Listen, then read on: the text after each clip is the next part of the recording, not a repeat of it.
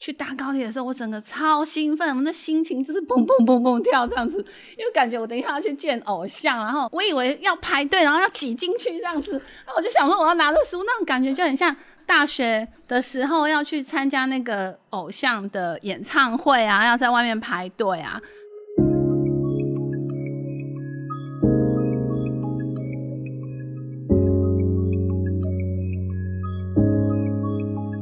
人生只有一件事，什么事呢？你的事，我的事，以及所有人的人生故事。大家好，我是小桃。大家好，我是例如。欢迎您来收听我们的人生只有一件事，我们的 Podcast 的节目。我们今天邀请到的特别来宾是我们的雪琪学长。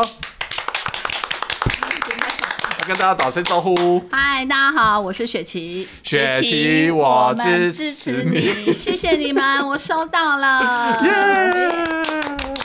好的，稍微介绍雪琪一下。雪琪呢，她是现在富邦人寿的处经理。那我先问哦，OK，听说雪琪呢是金老师的金粉哦。那人家都是追韩粉啊，然后那种偶像啊，年轻人啊，为什么你会想要追一个长辈？我们这个长辈非常的有智慧哈，因为我也是很有智慧的女性，所以我一定要追这么有智慧的长辈。哇塞，回答的真好！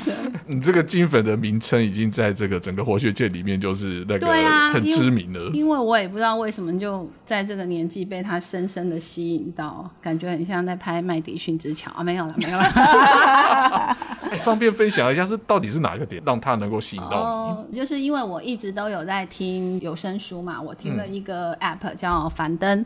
那因为樊登有一次他邀请到了老师，在听的过程，我就觉得天哪，人生可以活成这样，就是可以让自己很开心，然后让别人一直很想接近你，人家只想靠近你，那你就可以活得很好。所以我就觉得，哎，这就是我想要的啊！我想要用这种吸引式的这样的感觉。那当然，我会想去靠近那些人，也是因为他们活的样子是我很想要的。所以我觉得这很棒。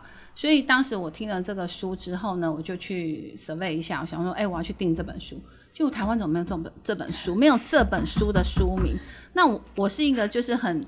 做很多事情我都会追根究底，然后查来查去，哈，原来台湾叫做活学，那哦，这个老师叫做呃金维纯，然后就开始去把他所有的过往的事情全部什么呃包含什么绯闻啊什么什么全部都 抓出来，然后就开始去追他的一切一切一切，然后再要看到老师从一个才子，然后到很自负，然后后来又跌下谷底，然后就觉得他的人生怎么这么的精彩，就被他的故事一直给吸引，那我就。开始就想靠近他嘛，因为他就是一个很吸引你的一个素材啊，然后就开始去 survey 他会在哪里出现这样子。哎，看到他有开课，那我想说，哦，那一定要去上啊。其实我不是要去上课，就只是想拿书去给他签名。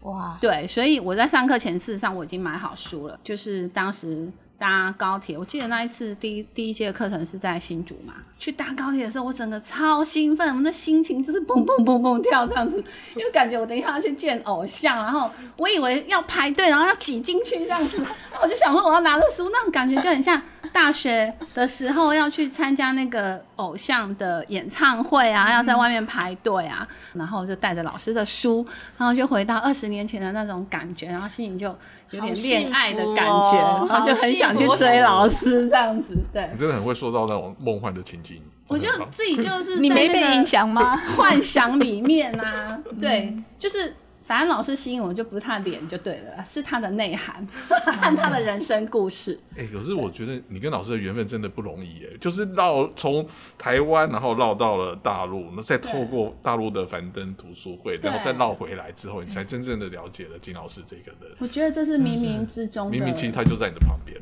对，就是一种缘分，真的。我觉得我应该去当记者哈。是啊，是啊。我们来聊一下你一阶啊，你一阶有什么看到，好不好？我说坦白，在过往我会去看一些书，或者是听一些有声书，但是我事实上我在过去，我可能有听到一些朋友去上。一些心灵成长的课程等等之类，就是到那边可能要嚎啕大哭啊，然后要把自己过往什么挖掘出来。其实我是某种程度我是有点排斥的，所以在过去我从来没有参加过像类似这样的集体课程。事实上，我只去看看老师的庐山真面目，但是对于这个课程我是一无所知，然后我也。没有抱有任何的想法，我就是很像一个空杯，我就想说，哦，我就这样去，我没有什么期待，然后也没有什么任何想法。啊，反正老师授课，我就认真的听嘛，因为我觉得，哎，我既然都到那边，然后那个上课的环境也都很好，让人家很近。那在上一阶的时候，在这课程的时候，老师的引导各方面，那也很进入到这个过程，就真的有被老师带进那个就是人生的那个旅途。虽然我做的是保险业，我也明白这些东西，但是我觉得有时候人就是不见得会真实愿意去面对。那到最后，我记得非常清楚，我最后一个下车的应该是我的小孩，还是我的另外一半，这是很难抉择的。如果是另外一半会陪你到人生的最后的时候，我那时候突然有一个醒悟，觉得我好像以前都对他太没有耐心，太不好了。因为我想说，如果他要陪我走到人生的最后一刻的时候，我是不是？应该要对他好一点，不然到时候我躺在床上，然后他就虐待我怎么办？我就觉得这是我没有预期我会遇到的事情，但是却因为这个课程里面让我有一些觉察。因为我先生其实很疼我，他大我三岁，那他其实一直都对我非常的好，但因为我个性也是一个比较急惊风，然后他是一个很慢郎中的，所以我常常就是会觉得他是猪队友。上那一堂课完之后，我就觉得我才是猪队友。我要很感谢他对我的包容跟疼爱，就是有一种不一样的想法。可是平常别人跟你说的时候，你大概也不太会真的去醒思这一块。所以我觉得那堂课让我有点吓到。有另外一种体悟，这样子。嗯，对。其实我个人觉得活学它最棒的地方啊，都是老师带着我们自己去发现自己的问题，然后心甘情愿的去解决自己的问题。这个是我在活学里面看到每一个人他人生的大要进都是在这一点，嗯嗯，这就用活学的魔力了。对啊，但是我对雪琪哦，因为他在分享会里面啊，其实老师还有一个很大的能耐就是 Q&A 嘛，老师可以帮我们去解决人生当下遇到的问题啊。哦，我记得有一次雪琪在问到。你在工作上，因为跟先生是同事嘛，对，我很想知道，就是说，当你的工作伙伴啊，嗯，跟生命的伙伴是同一个人，嗯，那你在生活上啊，跟工作上面，你会遇到哪一些事情？嗯，然后活学有帮助到你吗？我必须讲，活学这个课程呢，其实像一帖药，但是上完课的时候，这个药效蛮强的。但如果下了课之后没有回头再继续吃这铁，就像中药一样，你要长长久久嘛去调养。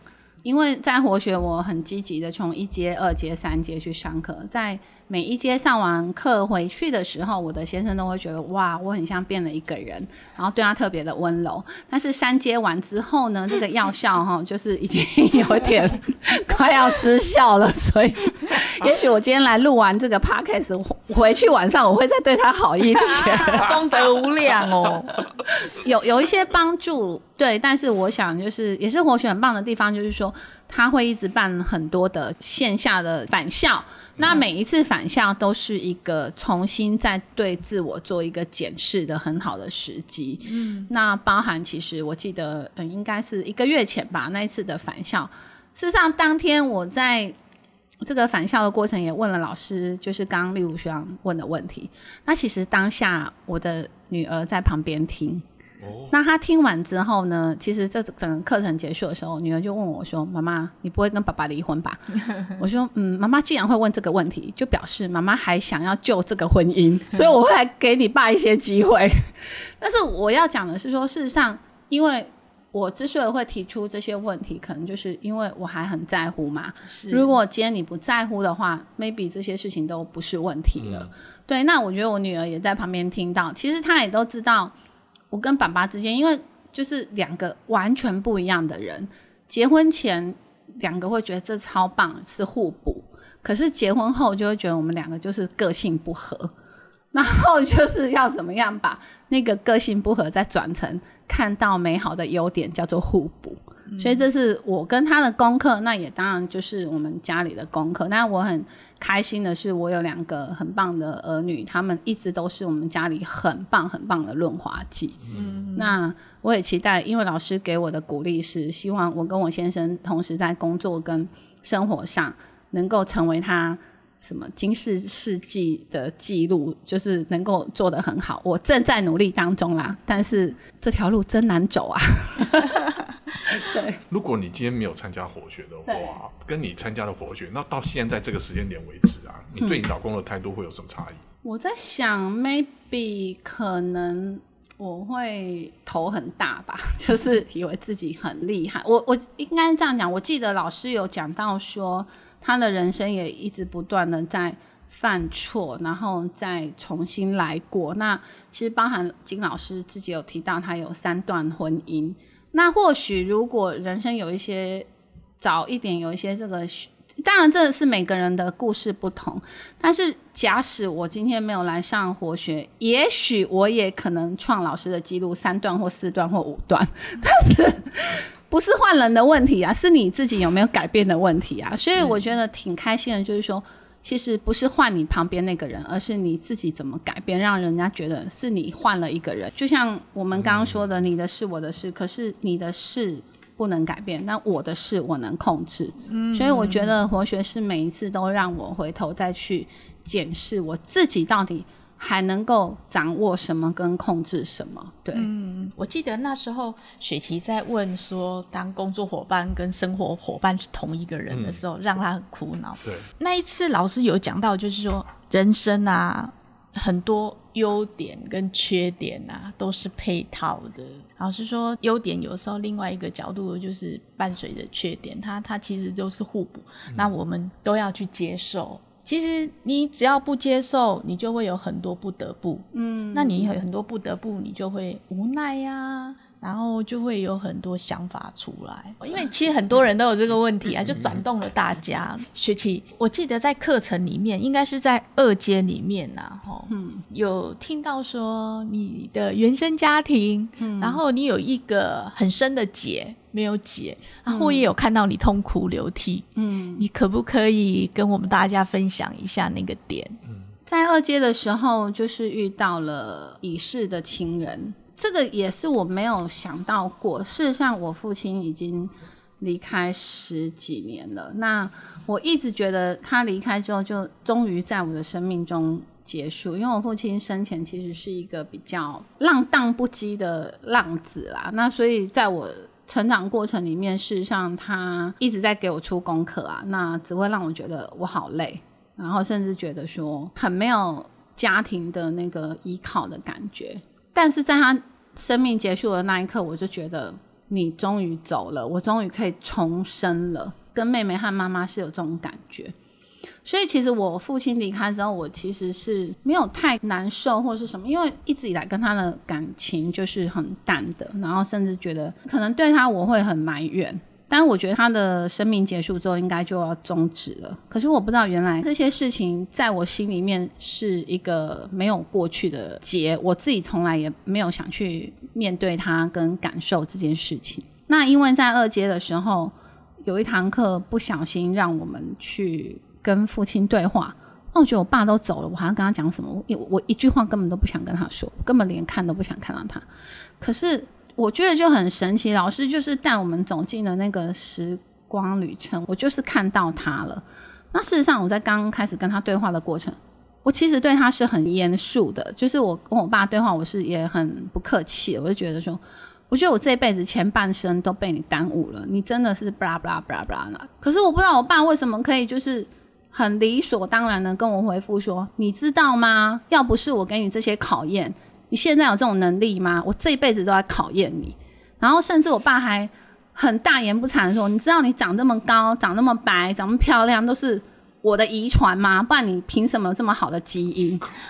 我就觉得你怎么可以讲话那么的，就是理所当然。但是想想好像也是哎，我们两个的对话到后来是挺幽默又开心的。然后我就觉得我爸好像是来帮我的前半辈子出功课的，他是我的逆向菩萨。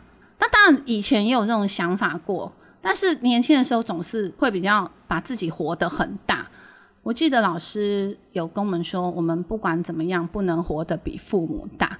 可是我过往其实不能去理解这个，在那一堂课，我突然觉得好像能接受，并且是臣服的感觉。所以，我跟我爸到后面对话，其实是很像朋友一样的在对谈。然后，甚至我觉得我挺谢谢他的。我记得从他走之后，我其实从来没有为他流过一滴眼泪。我也觉得你终于离开了。可是那一堂课结束晚上，我自己回到我我的房间里面，我竟然就是传讯息跟我妹说：“哎，你有没有爸爸的照片？因为我们在手机里面从来没有留父亲的照片。”我竟然跟我妹说：“我其实挺想他的。”那我那天晚上就在我的房间就就一直哭，我就觉得我蛮想我爸长得超帅的，因为他就是太帅了，所以他身边一直有好多的什么苍蝇啊什么的，所以这也是我觉得人生就是很妙嘛。那我那天晚上我就特别很想跟我爸爸说话，然后我也跟我妹妹在传来，然后我就跟我妹说，就是我把很多这种感动跟我妹讲，那我妹觉得很不可思议，因为。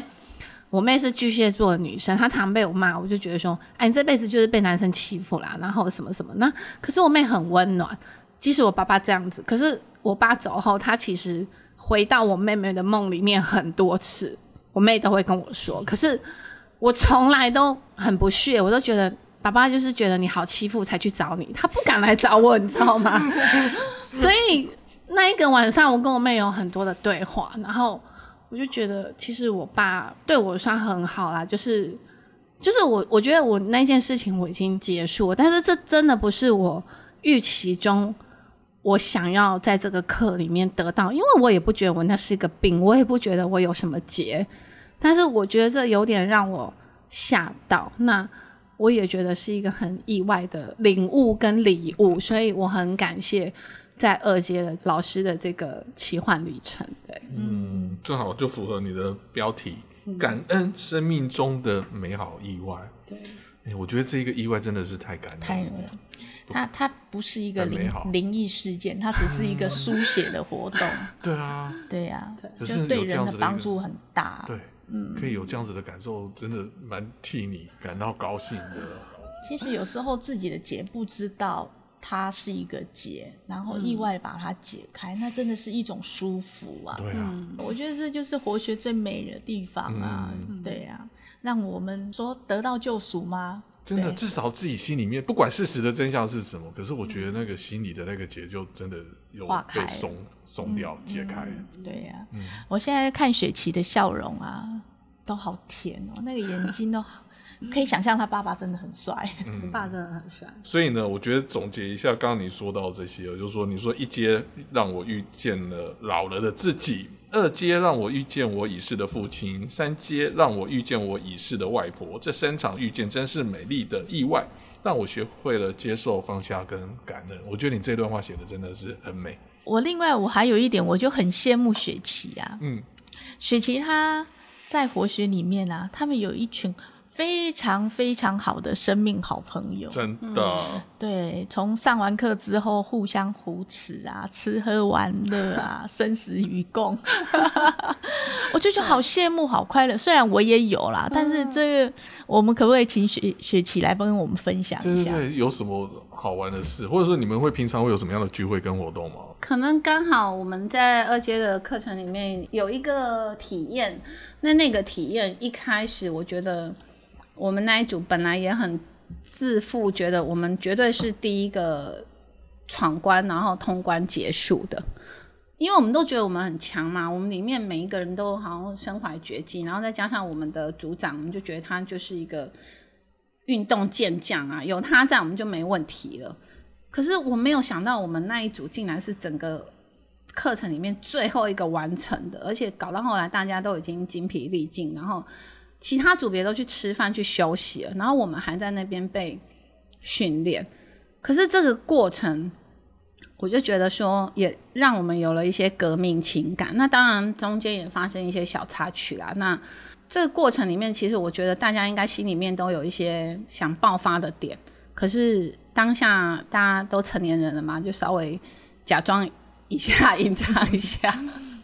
可是后来，哎。整个课程结束之后，我们才知道，哦，原来我们是在被训练要懂得谦卑跟臣服。我们才理解说，原来这是一种训练，或者是一种考验。可是我觉得这真的对我们来讲，对我们那一组来讲，有一种患难与共的感觉。那每一次我们在。聚会或者是我们在群组里面聊，每次聊到这件这些事情，大家的那个感觉都会抓回来。嗯，那这真的很深刻，因为这些好朋友在一块都觉得我们都很强啊，我们我们怎么可能会落到这步田地？那我觉得这跟人生有时候很多经历很像。你你明明觉得你自己好像能力很好，你很厉害，你可以的，可是你没有想到你竟然是成绩最落后的那一个。当你是成绩最落后那个，你也不是说就放弃了你的人生，而是你在继续的往前。没有想到你蹲得很低的时候，当你一跳起来，你是会是跳最高的。所以我觉得它很像在生命中的一些捉影。可是也因为我们是最后一名，才让我们感情变是最好。嗯，如果我们一开始二三两下我们就出去了，其实我们也不会有那么深刻的情感。大家会每次提到这些活动，大家就很有感，然后。再把它套用到生命中很多，不管因为我们彼此都有不同的行业嘛，那在你的行业里面，或者是你的呃原生家庭，都会有这些问题。那大家再把它拿来说说啊什么，那彼此就会把这些经验也拿出来跟大家分享。那其实就是会有一种。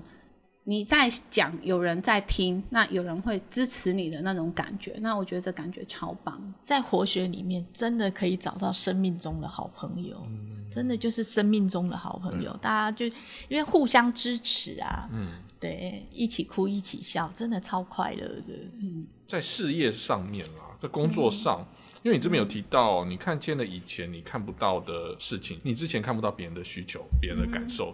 这是什么意思？因为我觉得在活学课程里面，老师一直常常跟我们讲要用心，而不是用脑。那刚好里面有好多的体验活动，一开始我们都很容易用脑去想事情，然后我们都会一直去计算、去算计。嗯，所以其实那个都是脑在作用。中间有一个活动的体验，就是我也是一直在用脑。那我就觉得应该这样，应该这样，然后去权衡那个利弊轻重。哎，当我在这样做的时候，我就会发现有些人是凭感觉在下决策的。因为我做一个管理者，有时候我必须要做一些决策的时候，我当然也会用很多的理性去做决策判断。可是我觉得在我那个活动的体验当中，我发现很多理性的东西其实让人不舒服。你忘了去感受到感性的东西了，嗯，所以我我也是在体验活动里面去感觉到说，可不可以不要再去算计了，可不可以就凭着感觉走？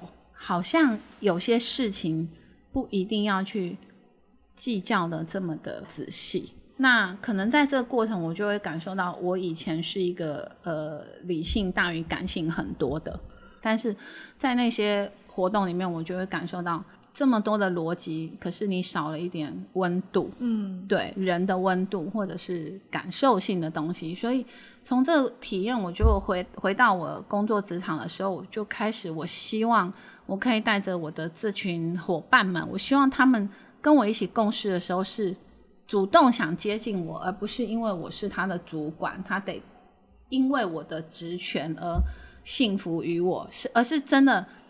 打从心里就很喜欢你。那我后来也是把我的团队跟我的伙伴定位成，我们就是合伙人的概念。其实我也不是你老板，你才是你自己的老板。那我是来服务你们，让你们每个人都成为很棒的老板，因为我们是一起共同把这个事业要做得更好的。嗯，所以我觉得在那过程里面，我慢慢的去体会，有一些感受性的东西会比较多一点。这样是你做了什么调整？或者是有什么改变在团队里面？呃，我会比较常找他们来聊一下关于他们生命里面的一些事情。记得我第一节结束，我就订了四十本书吧，老师签名的书，请他帮我送送过来，因为给老师签名。那我带到团队的时候，我就送给这些伙伴，因为其实我也很感谢他们都让我请了假，然后呃去上课。那反而我不在办公室之后，绩效特别好。我就发现是怎样，你们过太 就是我平常是给你多大的压力这样子。很多公司都这样，老板不在时候，然后我回去的时候就带书去跟他们分享嘛。那我觉得这些里面很多东西，就是很多事情就是回到自己。所以我觉得我后来跟他们聊天的时候，我会比较常多关心他的生活方面的，那多去关心跟生活有关的，我们再来谈工作，而不是。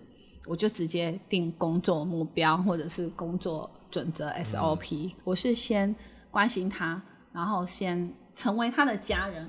呃，其实，在过去我曾经有个想法，我觉得工作伙伴就是伙伴，不会是家人。但是我现在是希望他们就是我的家人。自己打从心里有这样子的体验跟认知的时候，我相信他们也能够感受到。对，嗯，他们有什么不一样？像我们做的是业务工作嘛，虽然说你在上位，但是业务工作也很看绩效嘛。那因为这两年疫情的关系，其实绩效真的也也是差非常多。但是我觉得在这个过程，伙伴们都是很团结一心的。好，那而且我也因为可能在活学这两年的课程里面，我觉得有时候我们是可以示弱的，所以。我也让他们知道，有时候我也遇到一些难题。那包含像今天早上我们开会的时候呢，我就搬了几张那个星巴克饮料券。那这不是奖励哦，这是我对他们的感恩。因为我觉得，我真的很感谢你们每次对我的回应。因为像我们这种，我们大现在人大家都很忙，那我们有时候当一个 leader 的时候，我们再发一个东西出去，大家都是。可能这个群主一百人，但是出去呢已读已经九十八人了，但是只有一个人回。我不知道当老板的你有什么感觉，但是有时候我会觉得我很想退群。你们到底是怎样？可是你不能说你们都不回啊什么？那我今天就直接把几个人，我先把名字叫上来，然后他们也不知道为什么是他们。那我就说，哎，因为我感觉就是我每次说什么，你们几个就是最快回的，我太感谢你们对我的支持了，那他们就很高兴。那当然有些人说，我也有回，我有回，我我昨天有回，我说，哦，就是我就是感觉嘛，就他们几次都是他们啊，啊，你只有昨天啊，啊，像我老公就是被 Q 啊，他说，啊，你从来都不回的，我说，对啊，不要管他，不要管他了，对对对，我觉得就是这种感觉，因为我觉得。没有什么什么绝对不绝对什么标准，有时候我就想让自己就是比较 free 一点这样子。我这这个让我 这个让我想到，老师都说哈，我们不知道该怎么办的时候，就只有谢谢，就感谢，就。不知道该讲什么，或者是不知道要做什么的时候，就是感谢，然后路就会出来。分享一下最近的发现跟看见。我觉得刚好，因为我是保险业嘛，那我想今年就是从四月、五月，就是台湾疫情大爆发来，然后还有保险业就是防疫险这一波问题，其实刚好就是因为我们富邦它算是全业界收单收最多的，那刚好呢。呃，政府的政策大改变，然后变成是说，大家很容易就是确诊跟隔离，所以我们这一波伙伴们也真的是人仰马翻，然后那有一些没有办法让客户体谅跟谅解，所以其实这一波我真的要深深的感谢所有台湾从事保险业的，我们真的很辛苦，那也希望大家能够体谅，再回头去看这些事情。我又觉得也很感谢这个防疫险的这个事件。有时候很多事情就是近看当下，包含我自己带着我的团队伙伴，在今年四月、五月、六月很难熬。我觉得那真的是一场大悲剧。可是哎，现在慢慢的，包含未来十月大家要大开国门了。现在回头看，你也帮了客户，因为投保对了防疫险，然后让客户在确诊的时候很无语，然后也理赔了。然后客户现在也非常感谢你。然后甚至觉得这钱是多赔的，然后有机会再规划其他的储蓄商品或是投资商品，然后反而让我们八月、九月、十月，哎，业绩又慢慢上来了。所以有时候我就觉得很多事情近看是悲剧，可是远看呢其实是喜剧。你不要在当下一直在那个当下，你就要下定论跟结论。因为人生其实蛮长的，所以从这个过程，我就慢慢可以去体会。我觉得人生真的是就是马拉松嘛。当这件事情，我就再重新回到我对我的孩子也一样。我觉得，因为我们家跟孩子之间就亲子关系是存折是很很厚的啦，我们是非常好的。那是因为我一直都跟孩子说，人生就可以一直犯错啊，但是你每次犯错，你有学到就好了。我不会不允许孩子犯错。嗯，因为我觉得人生很长很长，这都让你的生命有很多很多的点缀，然后会让这个图片很精彩，这样子。对，就像活学里面哦，老师说的位移，生命的位移，有对，有可能，对，生命的位移。其实人生啊，没有赢家也没有输家，大家都是玩家。因为都只有一次经历的机会啊，对，老师在书里面，我就觉得这种位移，我们以前就是会觉得我不是赢就是输，但是其实当你位移的时候，什么可能都有，就全然的去经历啊，对对，很美啊。我非常喜欢老师教会我们的一句，他说每一个事情的发生。都是一个功课，那这些功课其实你把它做好了，其实你就就就又不一样了。所以我觉得真的就是，我现在很多时候我会用一种态度，就是我很感恩每一个发生，不管这个发生在当下是好或不好，包含我前一阵子确诊。那确诊了当下就觉得哦天哪，不能出门，好多事情要做。可是其实，在确诊的那一段时间，因为待在家里也很长时间，有好多事情也因为之前太忙碌不能做的时候，在确诊的时候既然能做了，所以我们真的不要去预期什么好或不好，反正就是去接受吧。就是来了，那你就把功课做一做，做完了就交卷了。嗯，但是要不要一百分？我觉得。不用特别强求，就是分数不是很重要，重点是你在过程中的那个体验，你做考卷的那个感受，而不是最后的成绩这样子。就要感谢活学，真的让我们的缘分，然后让我们可以在这边，然后又生命又位移。那最后来给我们的听众一个建议吧。真心的欢迎大家来体验这些课程，真的。很多时候你不用特别一直去算计，说我到这边到底可以得到什么，因为你也算不准，你也算不出来。我我其实一开始也从来没去想过我要得到什么，我就是只是想得到老师的签名，结果啊，这签名还不便宜呢。对对对，真的不便宜，但是真的很值得，这不是用价钱可以衡量的。对对对。好，谢谢我们学期的分享，谢谢你们的邀请，谢谢。那最后呢，我们还是要提醒各位听众哈，就是呢，想要跟我们聊聊的，欢迎在我们的这个 podcast 下面留个言，那给我们一个五星的好评，然后呢，帮我们按订阅，然后并且转分享。那接下来呢，也想要跟各位呢听众呢分享一下我们活学的信息。第一个就是呢，其实我们每个月呢都会有分享会，那以及呢还有我们不定期的，差不多三个月会举办一次的返校日，我们都欢迎呢听众来参加哦。你想要了解更多这方面的讯息的话呢，你可以到我们的官网，我们的官网的名称叫做活学工作坊，你可以在上面呢查看，那同时呢可以在上面留言给我们。所以呢，我们会将你的留言呢立即呢回复给您。接下来呢，就是我们课程讯息的部分哦。我们明年二月哦，我们会有那个活学的一阶的课程。那如果你想要了解更多课程的资讯跟内容的话呢，也可以上我们的活学工作坊的官方网站哦，来跟我们来联系。谢谢大家，谢谢雪琪，谢谢雪琪，谢谢学长，谢谢。